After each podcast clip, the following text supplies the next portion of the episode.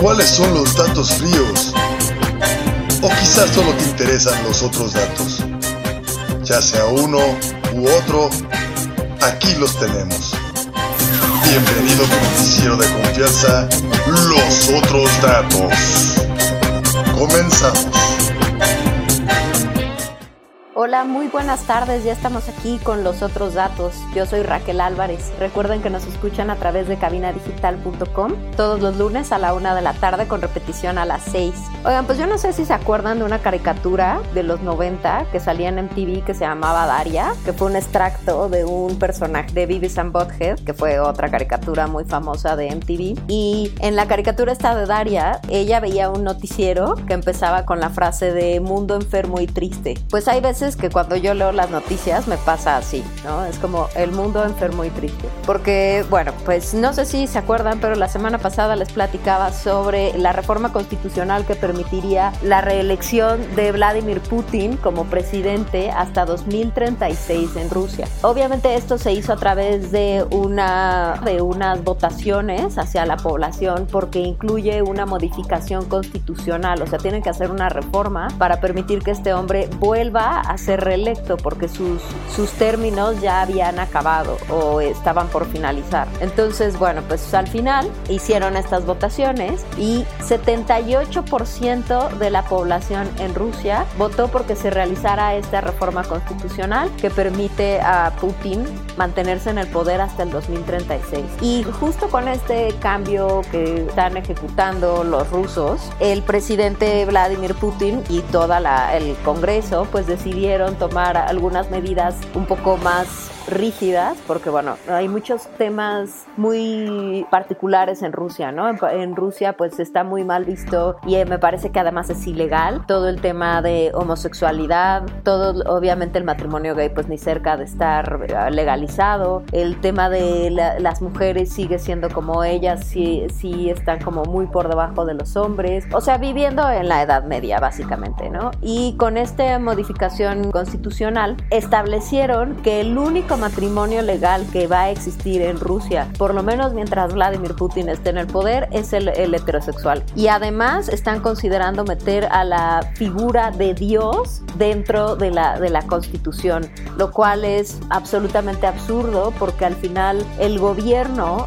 lleva muchos años separado de la religión, ¿no? Y, y no solo en México, sino a nivel internacional, salvo en los países obviamente del Medio Oriente que pues son muy teocráticos. El el resto de la humanidad hasta este punto había logrado el manejo de la separación de la religión y del Estado. Y esto es muy importante, ¿por qué? Porque justamente las ideologías religiosas no tienen o no deberían tener ninguna injerencia dentro de la, el manejo del Estado, porque precisamente se presta para estas cosas, ¿no? Para, ah, es que Dios está en contra de los gays, ¿no? O Dios odia a los gays, o te vas a ir al infierno por ser gay, o cualquiera, o te vas a ir al infierno por ser transexual o lo que tú quieras. O sea, ese tipo de creencias que la, la gran mayoría parten de las ideologías religiosas en las que muchos hemos sido criados, precisamente no pueden influenciar la capacidad del gobierno o de las leyes para dar derechos a los seres humanos, ¿no? Al final esto es una, una violación flagrante a los derechos humanos de las personas homosexuales que viven en Rusia, ¿no? O sea, la gente tiene, debería tener derecho a hacer lo que quisiera de sus vidas privadas mientras que éstas no afecten la libertad y la vida de los terceros. Entonces, bueno, pues al final esta, esta situación pues puede ser muy peligrosa porque también es un tema de manipulación. Mucha gente que es muy religiosa, si meten precisamente temas de Dios en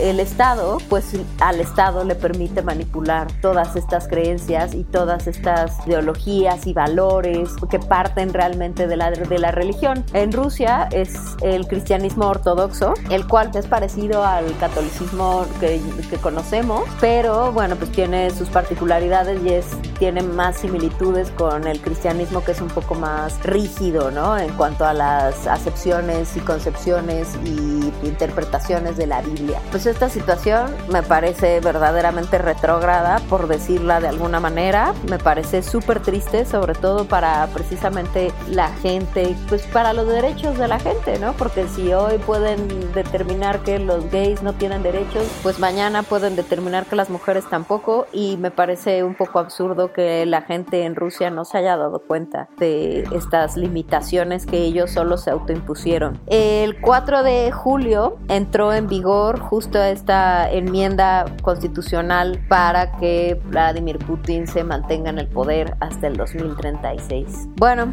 pues por ese lado está esa maravilla, ¿no? Y por el otro lado tenemos que el presidente Donald Trump llevó a cabo su celebración del 4 de julio, a pesar de que en Estados Unidos está habiendo una serie de rebrotes de COVID extraordinariamente intensos. Incluso ya hay hospitales en Houston que están al borde de la saturación. No sé si tengan la referencia, pero Houston es una de las ciudades con la mayor concentración de hospitales que yo creo que existe en el mundo. O sea, hay muchísimos hospitales, muchísimos médicos, hay hospitales súper especializados. Bueno, hay todo un corredor ahí de hospitales, ¿no? Y el hecho de que esta ciudad donde concentran tantos hospitales esté empezando a sufrir saturación de casos de COVID, habla de la terrible situación en la que, en la que está Estados Unidos ahorita por, por la pandemia. Y el presidente Donald Trump ha sido pues un poco como, como ya lo hemos hablado, como López y como Jair Bolsonaro, han sido de la idea de no, pues no está pasando nada, este, aquí no sé por qué este, a fuerza tenemos que estar encerrados y por ejemplo también está el tema de la reelección, que es un poco más bien yo creo que lo que lleva a Donald Trump a tomar estas decisiones, o sea, su tontería, pero el tema de la reelección. Entonces, como las elecciones se están llevando a cabo ahora para que cambie el presidente, pues obviamente ahorita el presidente está haciendo muchísimas actividades y rallies y todas estas cosas que llevan a cabo en Estados Unidos los candidatos para pues para convertirse en presidentes, porque deben saber que así es como se financian. A diferencia de los partidos de aquí, los partidos demócrata y republicano en Estados Unidos se financian a través de estos rallies y de estas conferencias y de estas presentaciones donde el presidente está y entonces hacen colectas de dinero, tanto de sus principales inversores, por decirlo de alguna manera, y pues también hay gente normal que pues como tiene esta creencia o de estos valores, pues aporta dinero a las campañas, ¿no? Yo creo que Donald Trump está muy lejos de necesitar que alguien le, financie la campaña, ¿no? A, diferencia de Joe Biden, que pues sí es probable que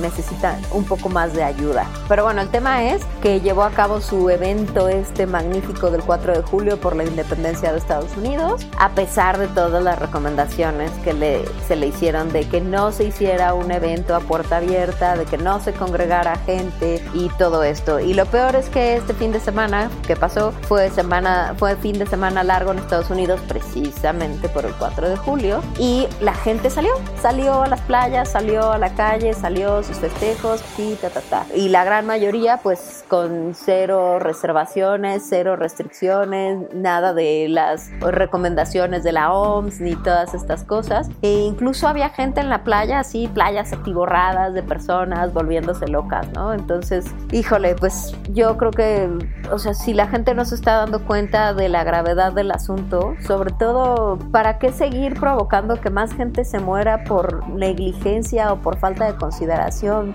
de los demás, ¿no? Es básicamente eso, es sentido de empatía y de consideración por el resto de la gente. Pero bueno, eh, lo mismo pasó un poco en Francia, en París, donde se llevó a cabo una marcha por el orgullo gay de manera clandestina, porque bueno, en, Francia han sido, Emmanuel Macron ha sido muchísimo más eh, claro con las restricciones, o sea, han, sido mucho más pues determinados a, poner estas restricciones del tapabocas y de la sana distancia, que por supuesto allá no le llaman así alegremente, y obviamente habían prohibido cualquier aglomeración de personas que superara, me parece que las 50 personas, porque todavía están pues en, en este desfase de la salida de la gente a la nueva normalidad, que tampoco le llaman así, felizmente. Entonces, pues hicieron esta marcha del orgullo, del orgullo gay y fueron 3.000 personas en las calles de París a celebrar esto, a pesar de que en muchos lugares del mundo todas estas marchas se llevaron a cabo de manera virtual y sí se hizo una conmemoración y una celebración de este día que es tan importante precisamente por lo que les acabo de decir de Vladimir Putin. O sea, entendemos la importancia importancia de reconocer los derechos y las libertades de las personas, pero el ir en contra de lo que les están diciendo precisamente por no generar un nuevo brote terrible en París específicamente, pues es justo lo es justo lo que les digo de hasta dónde llega la libertad de unos y empiezas a fastidiar a otros, ¿no? Son justo estos los ejemplos, ¿no? De, de por qué las cosas tienen que pasar de cierta de cierta manera. Y resulta que en España ahorita hubo una nueva reconfinamiento de 200 mil personas en una zona de Cataluña, a pesar de que España ahorita ya se encuentra en, en el desconfinamiento no total, pero bueno, ya van mucho más avanzados. Han tenido obviamente este tema de las los rebrotes, ¿no? En Cataluña, 200 mil personas fueron puestas otra vez en confinamiento, precisamente para contener cualquier tipo de rebrote realmente fuerte. Y resulta ser que las fronteras en España ya están abiertas y están recibiendo un montón de turistas.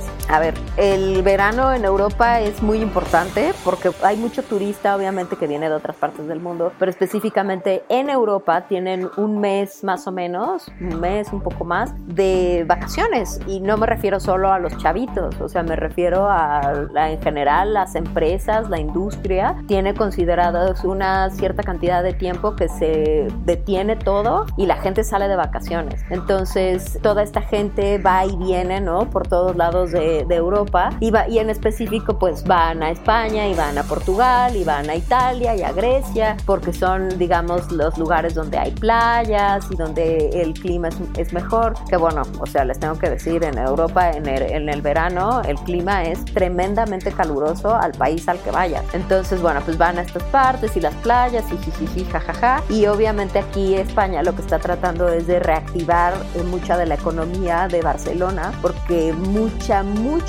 de la economía de Barcelona está basada en el turismo. Entonces yo no sé tampoco cómo pretenden los catalanes que volverse absolutamente independientes. Yo no sé en qué está pensando esa banda cuando obviamente están viendo que dependen del apoyo de, todo del resto del país y que dependen del turismo. Si fueran una provincia industrializada o que tuviera algunas otras cosas, bueno, pues a lo mejor tendrían un poquitito de sentido sus, sus reclamos, ¿no? Pero dadas las circunstancias, pues me parece un poco absurdo, considerando que además Barcelona es la ciudad más importante de la provincia de Cataluña. Y bueno, para contarles algo todavía del mundo enfermo muy triste, resulta que en la región de Cochabamba, en Bolivia, se empezaron a manifestar las personas con los ataúdes de los muertos de COVID en las calles y empezaron a cerrar las calles con los ataúdes. Y esto tiene que ver porque precisamente los sistemas de salud están perfectamente saturados ya y entonces ya no tienen capacidad para lidiar con los cadáveres. Y pues literalmente les están devolviendo los cadáveres a la gente, cosa que está terrible porque obviamente la, la, idea es que toda esta gente que está muriendo de COVID tiene que ser incinerada precisamente para no generar un foco adicional. Y no me refiero específicamente a COVID, sino en la concentración de cadáveres son un foco absoluto de una serie de enfermedades brutales. Por ejemplo, en la Edad Media, justo cuando empezó la peste bubónica o la peste negra, tenían que juntar todos los cuerpos y quemarlos y quemarlos en tiras enormes porque si no, mientras empezaba la descomposición, pues se contaminaba todo, se contaminaba el agua, se contaminaban las calles, la gente se enfermaba, no solo de peste, sino de otras cosas, y una serie de cosas terribles pueden pasar cuando hay esta concentración de cadáveres. Entonces, pues la gente está exigiendo que les den oportunidad de enterrar o de incinerar a, a sus cadáveres y no lo están logrando. Entonces, bueno, imagínense la manifestación de los ataúdes ahí a la mitad de Cochabamba. Hoy bueno, nos vamos a una pequeña pausa y regresamos con los otros datos. Hola, nosotras somos Mire Cisneros y Gabriela Valle. Y nosotras usamos Strong Clothes. Te invitamos a que visites su página en internet y elige el diseño que más te guste. Strong Clothes, playeras para toda ocasión. No olvides visitar nuestro Facebook y checar la variedad de diseños que tenemos para ti. Te esperamos.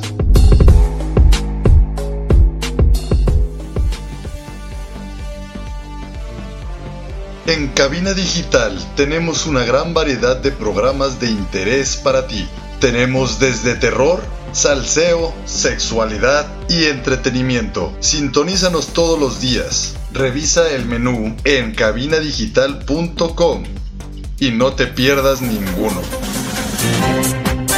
Cabina Digital, lo que te interesa escuchar.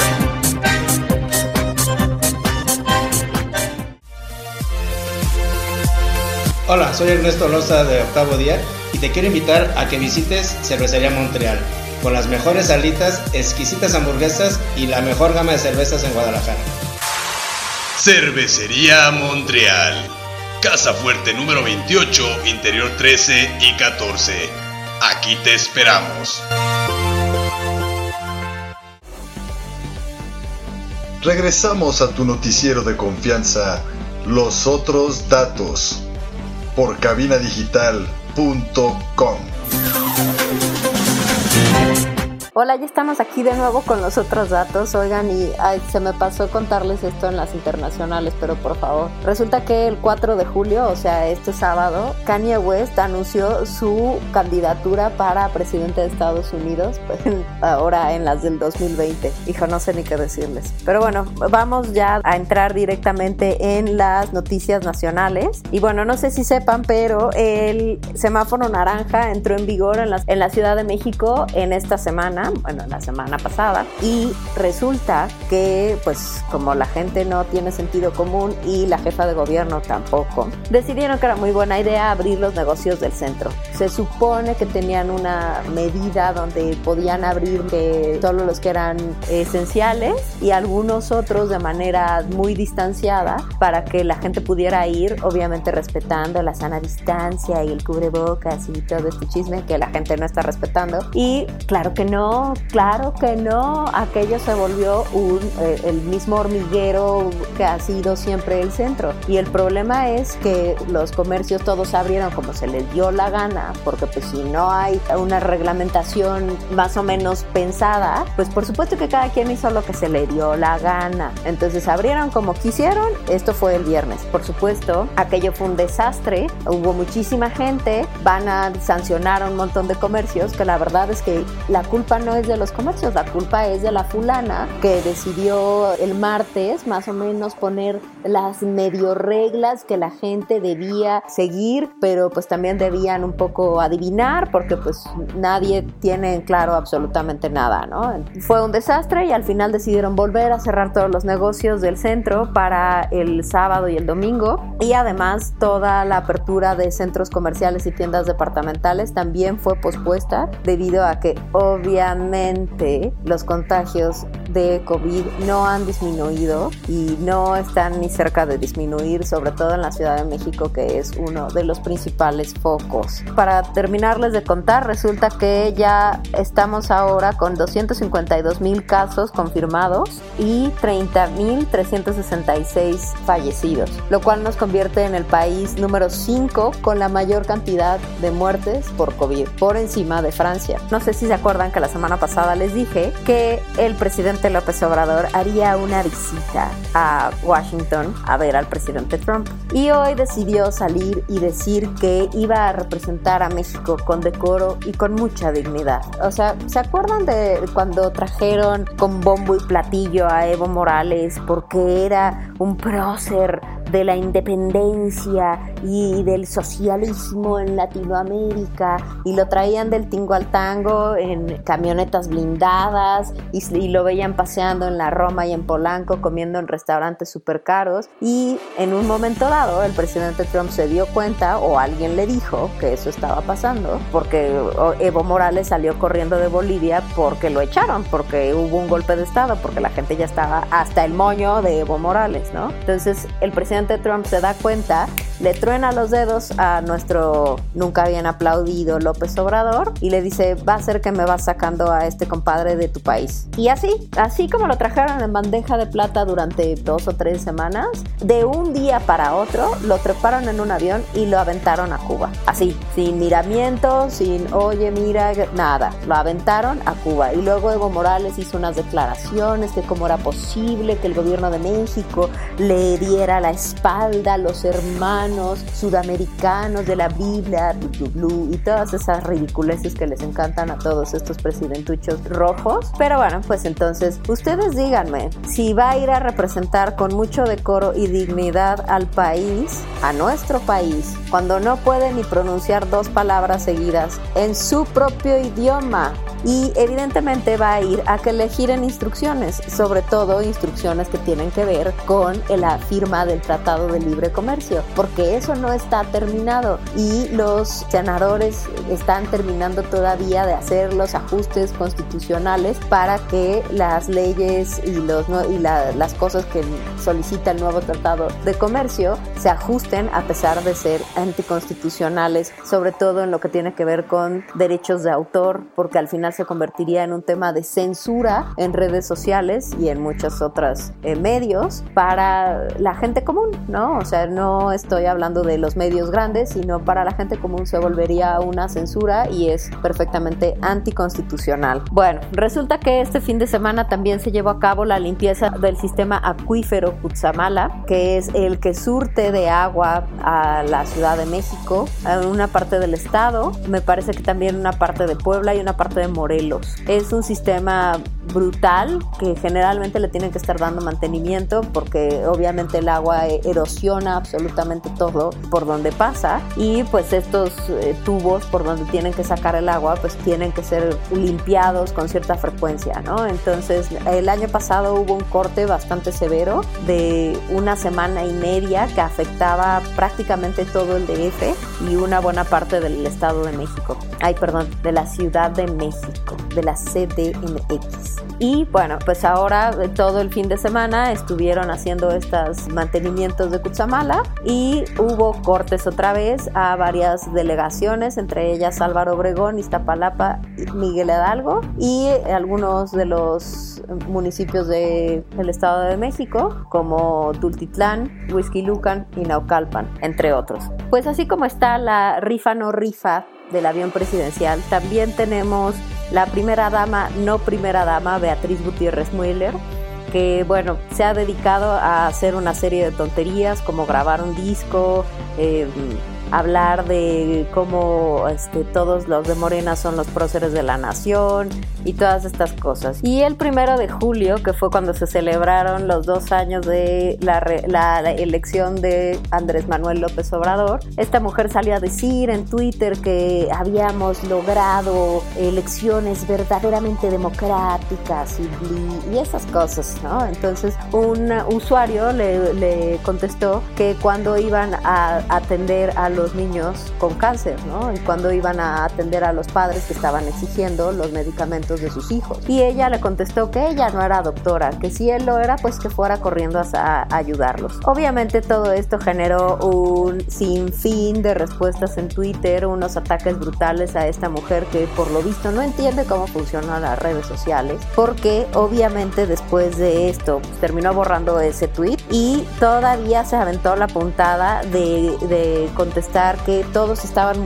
todos los adversarios de López Obrador eh, estaban muy inquisidores porque, bueno, al final como que era una, una disculpa, pero en realidad no era porque dijo, bueno, si mi, si mi expresión de yo no soy médico ofendió a alguien, pues ofrezco disculpas. Esa no es una disculpa, en realidad es como, bueno, pues si no te pareció, pues te fastidias, básicamente. Y también esta mujer se ha dedicado a hacer este tipo de comentarios y fue la que este, le aventó a Chumela de es que cómo te atreves a querer hacer una, este, una ponencia sobre la no discriminación cuando le dijiste a mi hijo chocoflán y todas estas cosas, como si esta mujer no se hubiera eh, expresado de manera bastante despectiva de cientos y cientos de personas, particularmente de los adversarios inquisidores de su amado esposo, el presidente de la nación. Obviamente al día siguiente López Obrador salió a defenderla en su mañanera diciendo que los ataques debían ser contra él, no contra su familia ni contra su esposa, porque ella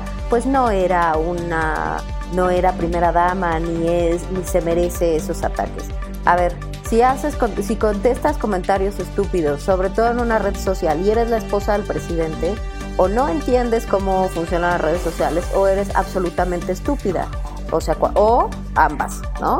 Entonces, si no quieres entrarle al tema de las redes sociales, no quieres que te respondan, pues entonces salte y no le entres al juego. Es muy sencillo. Pero bueno, pues para esto obviamente seguimos viendo cómo tuitea este, amor y paz para toda la humanidad. Bueno, resulta que después del atentado maravilloso contra el secretario de Seguridad Ciudadana de la Ciudad de México, el presidente salió a decir que ellos ya sabían desde hacía 10 días que iba a suceder un atentado. ¿Cómo puede salir a decir esto? O sea, ¿en qué cabeza cabe? Si ya sabían que el atentado iba a suceder, y es lo que les dije la semana pasada, si tenían tanta inteligencia para prever los puntos donde ya estaban colocados los, los convoys de ataque, si ya sabían que este hombre eh, tenía amenazas de muerte, si ya sabían que el atentado iba a suceder, ¿Por qué no fueron por los fulanos antes de que le cayeran al Harfush? No es obvio, no, no sería la táctica inicial este, atacarlos primero y no dejar que, que, ataquen a un fulano en una calle donde eh, van a haber inocentes de por medio, donde va a haber civiles que ni la deben ni la temen. Pero bueno, este hombre salió a decir, no, claro, es que nosotros ya sabíamos. Y aunado a esto, resulta que Rosario Piedra, la fulana de la, de la Comisión Nacional de Derechos Humanos, que es otra de los títeres de, de López, salió a decir que ella y su familia también habían recibido muchas amenazas de muerte. ¿Por qué? No sé si esta mujer se ha dedicado a hacer puras estupideces, no sé de qué podrían estarla amenazando. Y también el gobernador de Jalisco, salió a decir que también había recibido amenazas de muerte de parte del cártel Jalisco Nueva Generación. Y el presidente, para curarse en salud, salió a informarle a la población que ya había eh, dado instrucciones a, las, pues, al ejército y a la armada y a todas las instituciones de seguridad para eh, apoyar a, Rosario Piedra y a Enrique Alfaro. Que bueno, pues esto de curarse en salud es precisamente esto que hemos estado hablando las últimas semanas sobre cómo Enrique Alfaro y otros ocho gobernadores ya le hicieron frente a la federación, no atendiendo las, las medidas del semáforo de la pandemia, sino haciéndolo de manera 100% local y esta junta de gobernadores donde impugnaron el acuerdo este de energía que bloqueaba el uso de energías renovables. Y deben saber que ya hubo un juez que ya lo pasó y entonces esa, ese acuerdo de energía está tenido y pues los procesos de los acuerdos de energías renovables siguen funcionando. Entonces con estas declaraciones de que va a apoyar al gobernador Alfaro, pues también hace como este de, ay miren qué bueno soy, cómo lo voy a apoyar para que no reciba más amenazas de muerte y no haya eh, otros atentados. Ay, por favor. Pero bueno, veamos en qué terminan todas estas historias. Y mientras tanto, vamos a una pausa. Ahora regresamos con los otros datos. Hola, yo soy César Valdovinos de la tía Sam y su vaca roja. Te invito a pasar a Cervecería Montreal y disfrutar la variedad de alitas y las hamburguesas. Cervecería Montreal. Casa Fuerte número 28, interior 13 y 14. Aquí te esperamos. ¿Quieres que tu marca aparezca aquí? Busca nuestros contactos en cabinadigital.com y haz que tu marca llegue a todos nuestros radioescuchas. No pierdas más tiempo. cabinadigital.com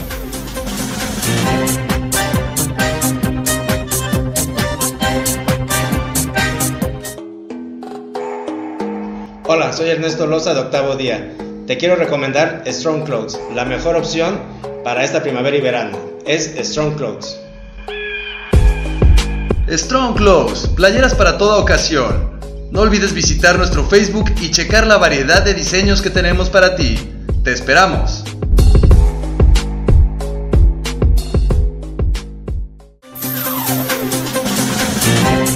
Ya estamos de vuelta aquí con los otros datos y ahora sí vamos a hablar de cosas un poquito más amenas. Resulta que la marca de Gucci acaba de contratar a su primer modelo de Gucci Beauty, que es una chica que se llama Ellie Goldstein. Resulta que esta chica de 18 años, eh, oriunda de Gran Bretaña, tiene síndrome de Down. Y bueno, es, eh, esta es la apuesta de las marcas de lujo eh, en este tiempo, apostar por todo aquello que simbolice inclusión. Y por inclusión justo se refieren a incluir a personas que no han sido representadas dentro de esas marcas, pues nunca, básicamente. Entonces, esta chica, Ellie, será la primera modelo con síndrome de Down que formará parte de una campaña mundial de una marca de moda de, alta gama. Eh, Gucci Beauty, ahorita está Gucci, la casa de Gucci, está liderada por Alessandro Michele, que ha sido uno de los diseñadores pues más revolucionarios de la última época, de los últimos 10 años más o menos, pues ha tenido muchos de estos eh, movimientos, la ropa de Gucci se ha convertido en pues un poco estrafalaria, un poco extravagante, ¿no? O sea, Gucci era un poquito más, eh, un poquito menos extravagante cuando estaba al frente de Tom Ford. Y ahora con Michele pues se ha vuelto este,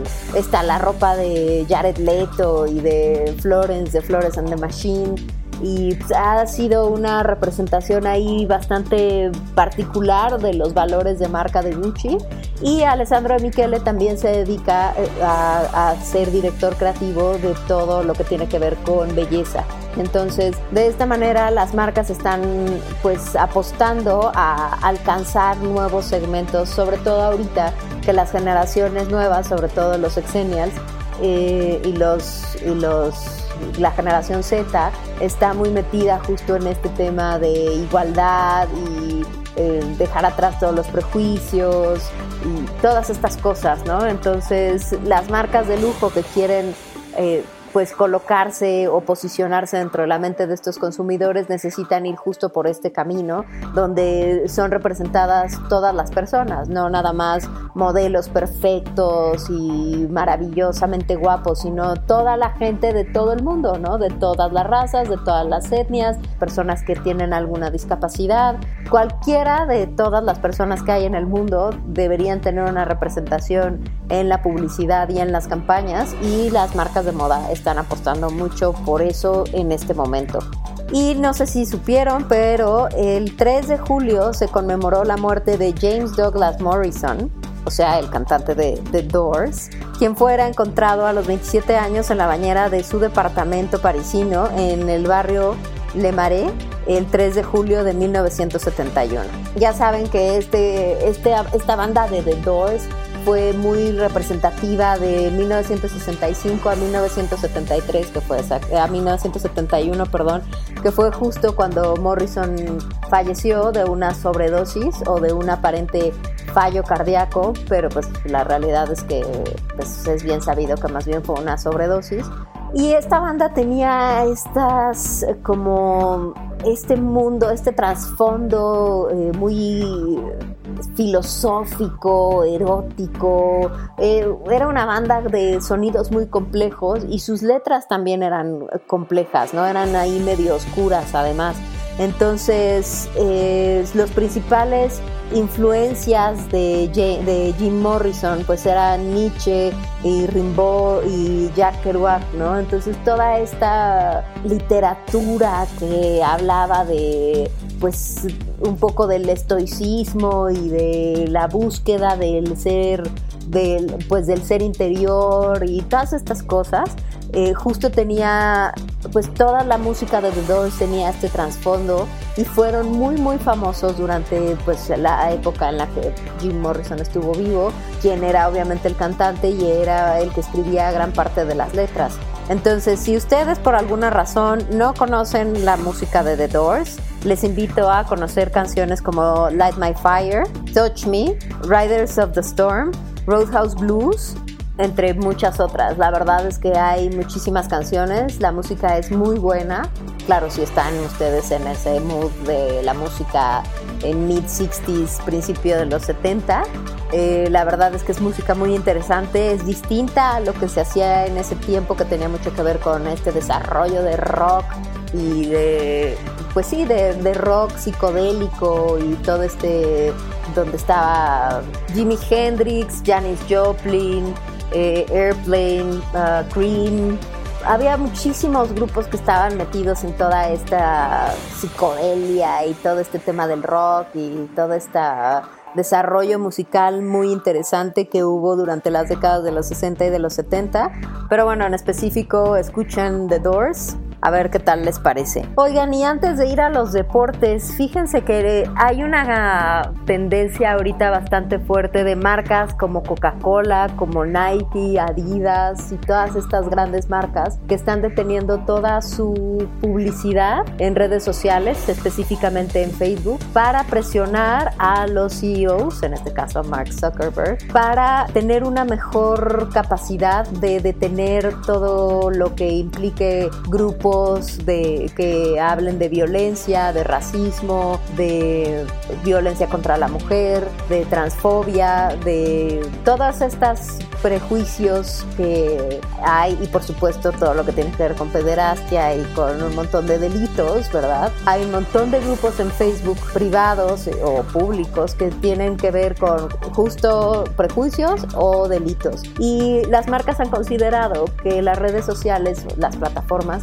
no han hecho lo suficiente para pues acabar con estos grupos, ¿no? O sea, denunciarlos, no permitirles que tengan este, pues estas comunidades, no permitir que haya estos comentarios o estas peleas constantes que tienen que ver con defender el, derecho a la vida, o sea, por darles un ejemplo. Entonces, muchas de las marcas están sacando sus anuncios de las redes sociales y los están trasladando pues otra vez a los medios tradicionales, mientras que los CEOs de las plataformas están buscando la forma de terminar con estas comunidades, o sea, deben encontrar eh, no solo las políticas, ¿no? Que tienen Twitter, por ejemplo, Facebook, Instagram, eh, Snapchat, TikTok, tienen cierta cantidad de, de políticas de no insultando a los demás o justo promoviendo este tipo de prejuicios y mucho menos crímenes, pero las políticas no son suficientes puesto que las plataformas no hacen ningún tipo de screening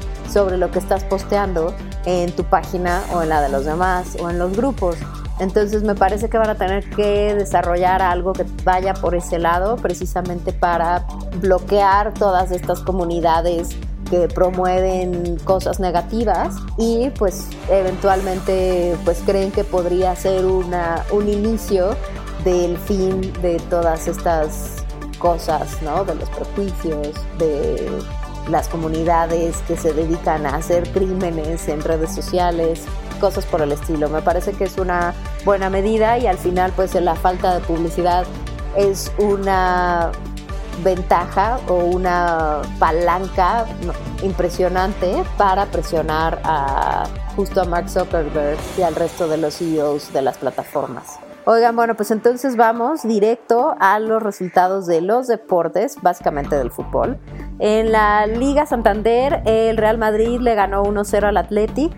El Leganés le ganó 1-0 al Español. El Getafe y Osasuna quedaron empatados a 0, mientras que el Barcelona le metió tan solo 4 al Villarreal y quedaron 4-1. En la Premier League, el Burnley quedó empatado con el Sheffield. El Newcastle a 1. El Newcastle y el West Ham United quedaron empatados a 2. El Liverpool le ganó 2-0 al Aston Villa y Southampton le ganó 1-0 a Manchester City. En la serie italiana, el, el Bolonia le ganó 2-1 al Inter de Milán. El Udinense y el Genoa quedaron empatados a 2. Sampdoria le ganó 3-0 al Spal. Fiorentina 2-1 al Parma. El Atalanta 1-0 a Cagliari. Brescia 2-0 a Elas Verona. Y el Nápoles 2-1 a la Roma. Y en la Liga Portuguesa, el Gil Vicente le ganó 1-0 al Río Ave. El Familiciao le ganó 1-0 al Tondela. Y el Oporto tan solo 5-0 al Belenenses. Así la cosa.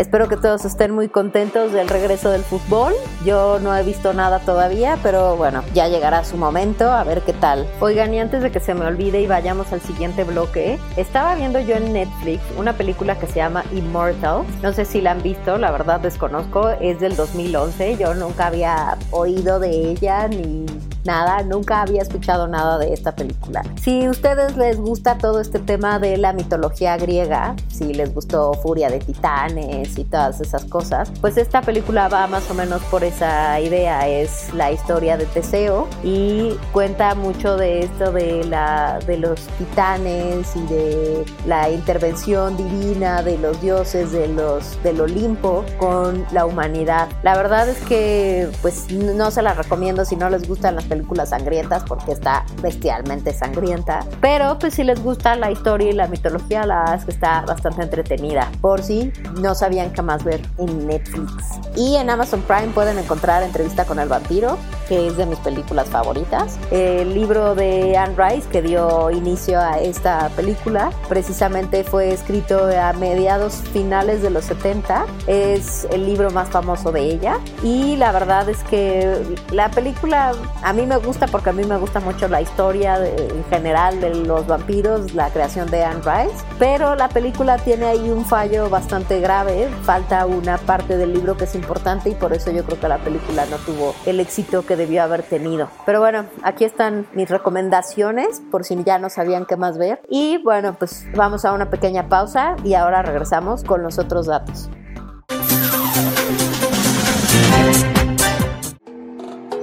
Soy Samantha Fonseca de la tía Sam y su vaca roja y para estar cómoda uso Strong Clothes. Visita su Facebook y elige el diseño que más te guste.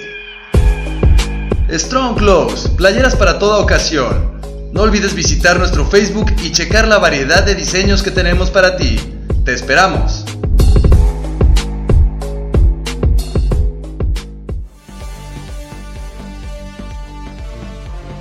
En Cabina Digital tenemos una gran variedad de programas de interés para ti. Tenemos desde terror, salseo, sexualidad y entretenimiento. Sintonízanos todos los días. Revisa el menú en cabinadigital.com y no te pierdas ninguno. Cabina Digital, lo que te interesa escuchar.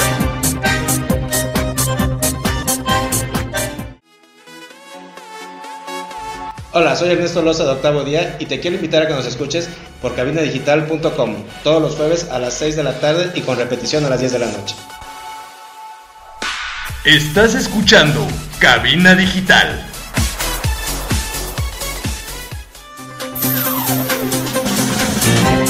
Ya estamos de vuelta aquí en el último segmento de los otros datos y ya sé que este segmento lo dedicamos a las historias que son muy impactantes y que luego desaparecieron de la nada sin ninguna respuesta final al público, pero ha habido muchísima, muchísima controversia sobre las vacunas y los medicamentos y la forma de tratar el COVID y me parece que esto es súper importante para que se deje de prestar a estas eh, teorías conspiratorias que el virus fue creado por laboratorios para luego cobrar por los medicamentos. Bueno, para empezar, es muy importante que sepan que el virus es sí fue, me parece que sí fue creado en un laboratorio, me parece que sí fue algo que se le salió de control a alguien que estaba estudiando este virus en particular, que es pariente del SARS y del MERS, pero la realidad es que, o sea, tampoco a las farmacéuticas les conviene que llegue un virus para el cual no tengan un medicamento específico o una vacuna específica, porque en el caso, por ejemplo, del COVID en este momento es si no sales y no te contagias, pues no necesitas ser tratado de absolutamente nada. Y en muchos casos, mucha gente no necesita ser tratada de nada porque presenta el COVID pero no está teniendo síntomas. Es un poco como funciona el virus del VIH, no sé si lo recuerdan porque ya nadie habla del VIH, aunque sigue presente en nuestras vidas. Hay gente que es portadora del VIH y nunca en sus vidas presentan uno solo de los síntomas. Nunca, nunca, nunca. Y hay otras personas que son portadoras y de repente un día el virus se activa y empiezan a tener todas estas reacciones y síntomas propios de, pero hay muchas otras que no. Y es muy parecido. Las acciones de los virus en general son similares, pero no pueden ser tratadas con los mismos medicamentos.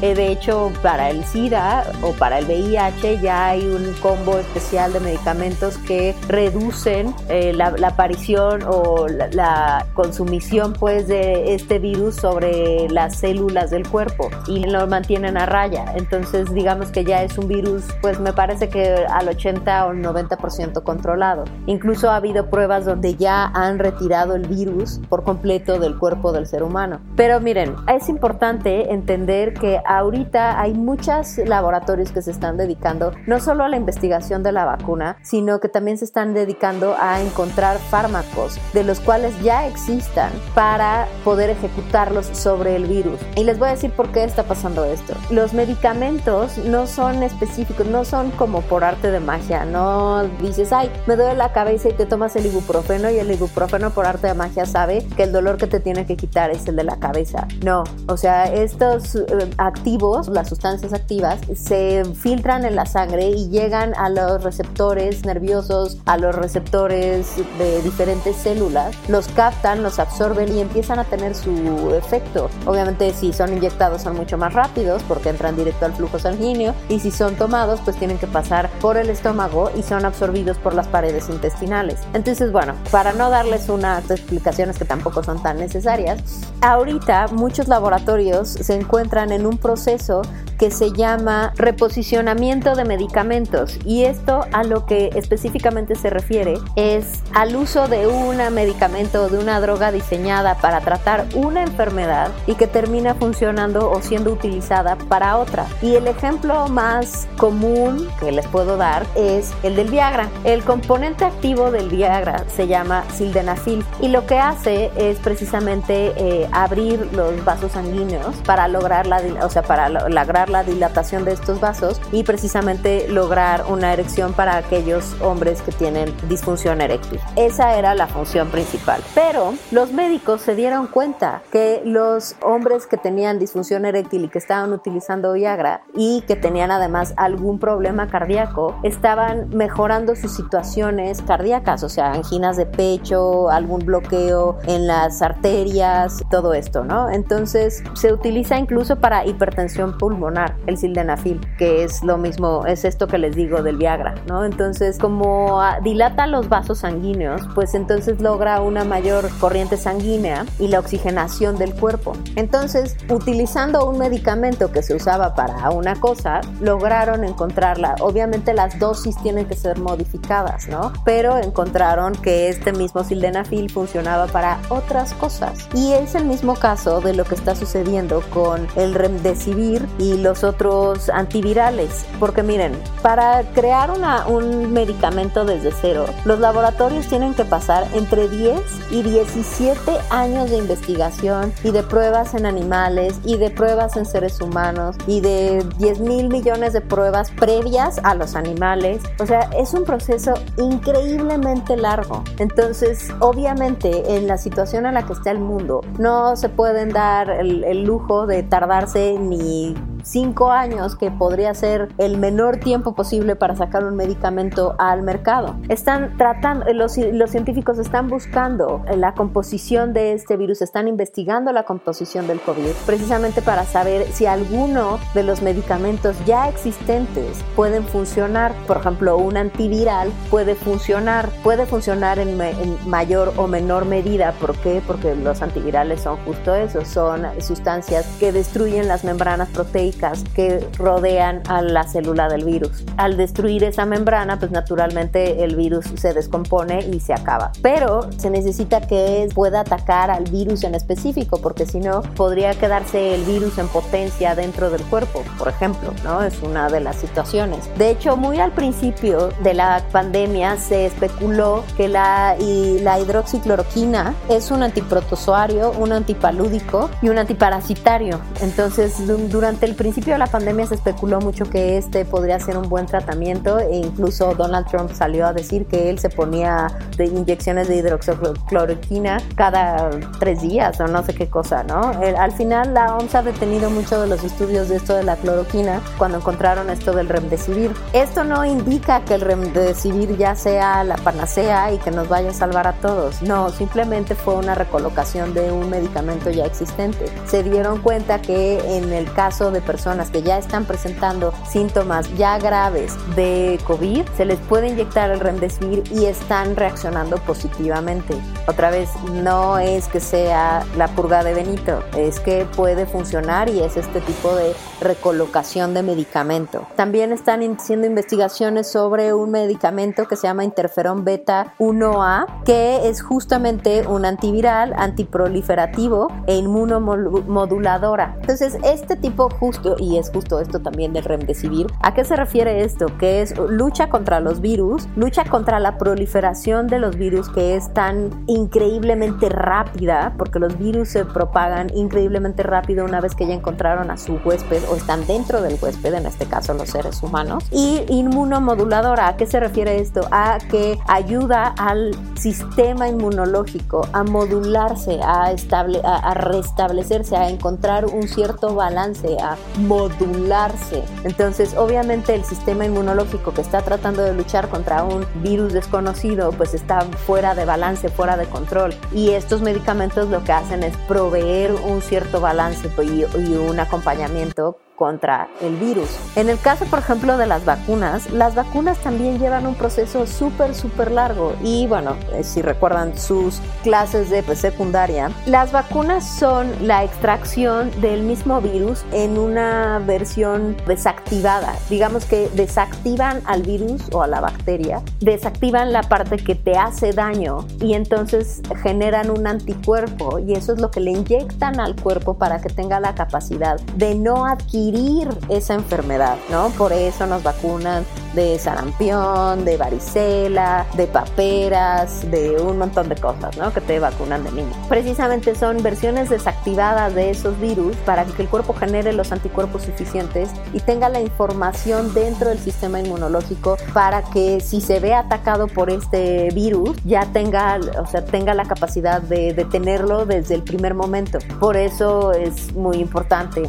el tema de las vacunas. Ahora, muchas de las vacunas que se están encontrando ahora y de hecho el laboratorio alemán Bayer está anunciando que ya se encuentran muy cerca de las, los resultados de, de la vacuna que ellos están creando, precisamente sacada plasma, donde se encuentran los anticuerpos de las personas que ya padecieron el COVID y que ya están sanas otra vez. Ok, entonces el plasma es una de las partes de la sangre. A la sangre, una vez que te la sacan, la licúan y separan los elementos. Uno de esos elementos es el plasma. Y dentro de ese plasma pueden encontrar si la gente tiene los anticuerpos generados o no. En este caso, pues están buscando personas que hayan tenido COVID, que ya estén sanas y que puedan donar este plasma precisamente para hacer las investigaciones. Una vez que encuentran los anticuerpos, digamos que aquí es donde el virus ya está desactivado, pero desactivado, digamos, de manera natural por el cuerpo, por un cuerpo que pudo luchar y que tuvo la capacidad de generar estos anticuerpos, porque, ojo, no todas las personas han padecido COVID terminan con anticuerpos.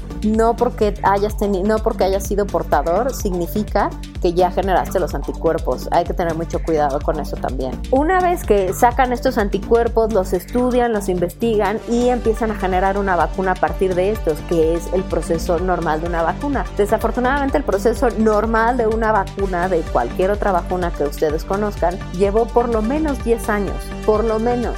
Ahorita la Organización Mundial de la Salud y la FDA y todas estas instituciones que se dedican a la revisión de medicamentos y de vacunas, pues están permitiendo que los procesos se aceleren. ¿Por qué? Porque pues es una situación mundial que está impactando a todo, a, todo el mundo. Entonces están permitiendo que los procesos se aceleren. También el proceso de 10 años establecido por estas mismas instituciones se refería a vacunas que se hicieron hace muchos años Obviamente la medicina ha avanzado lo suficiente como para poder darle un poco más de velocidad a las vacunas y sin embargo mucho de lo que se ha hablado es que las vacunas no podrían llegar hasta el 2021 2022, lo cual implicaría tres años de desarrollo y ahorita 10 laboratorios ya se encuentran en la fase 3 que es el, prueba con seres humanos. Me parece que esta de Bayer tenía dos, dos inyecciones, o sea, dos muestras y en la segunda lo los, sujetos de muestra de la vacuna, empezaron a, mostrar fiebre y algunos eh, efectos secundarios. Entonces, digamos que tendrían que estudiar sobre esos efectos, si son meramente efectos secundarios que la gente puede pues sobrevivir normalmente como una fiebre cualquiera, o si, si pueden causar un daño mayor, ¿no? Entonces, sobre esto ya están los laboratorios. AstraZeneca ya hizo una declaración que va a tener ya una vacuna en el mercado para septiembre de este año. Me parece que es un poco aventado, pero bueno, pues al final están haciendo todo lo que pueden. Entonces, no entren en estos juegos de descalificación y de, teorías de conspiración. Número uno, porque es, eh, o sea, porque están, porque, porque estamos hablando de cosas muy complejas, de cosas eh, científicas que necesitan mucha investigación y mucho trabajo, que tienen mucho, mucho trabajo. Hay mucha gente por detrás haciendo un trabajo excepcionalmente bueno y rápido para ayudar a la humanidad. Y por el otro lado, pues nada más están generando miedo, ¿no? Y además tampoco es que estamos hablando de la, de la gripe española o de la peste negra,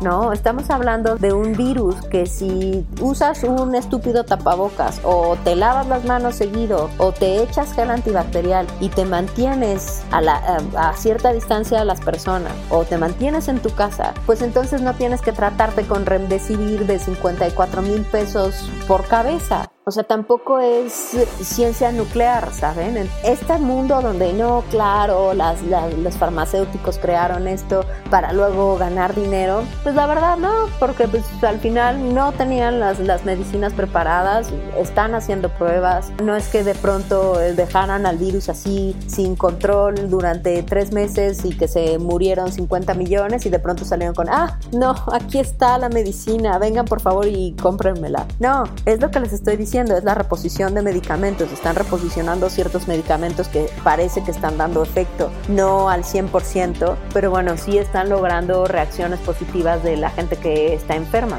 Y por otro lado, pues está esto de las vacunas. No caigamos en esta generación de pánico, de estupidez innecesaria. O sea, de verdad entendamos que el proceso de los medicamentos es mucho más complejo y que el proceso que estamos viviendo también necesita que seamos un poco más pensantes, un poco más prudentes, un poco más eh, considerados con nosotros y con el resto, con todos los que nos rodean. Entonces, bueno, esta fue la mágica historia de la medicina y el COVID. Esta fue lo último de los otros datos.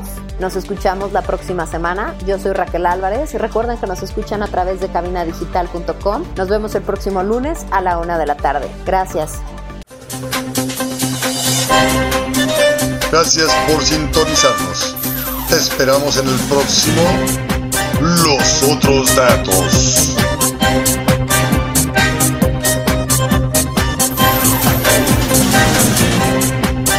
Cabina Digital. Lo que te interesa es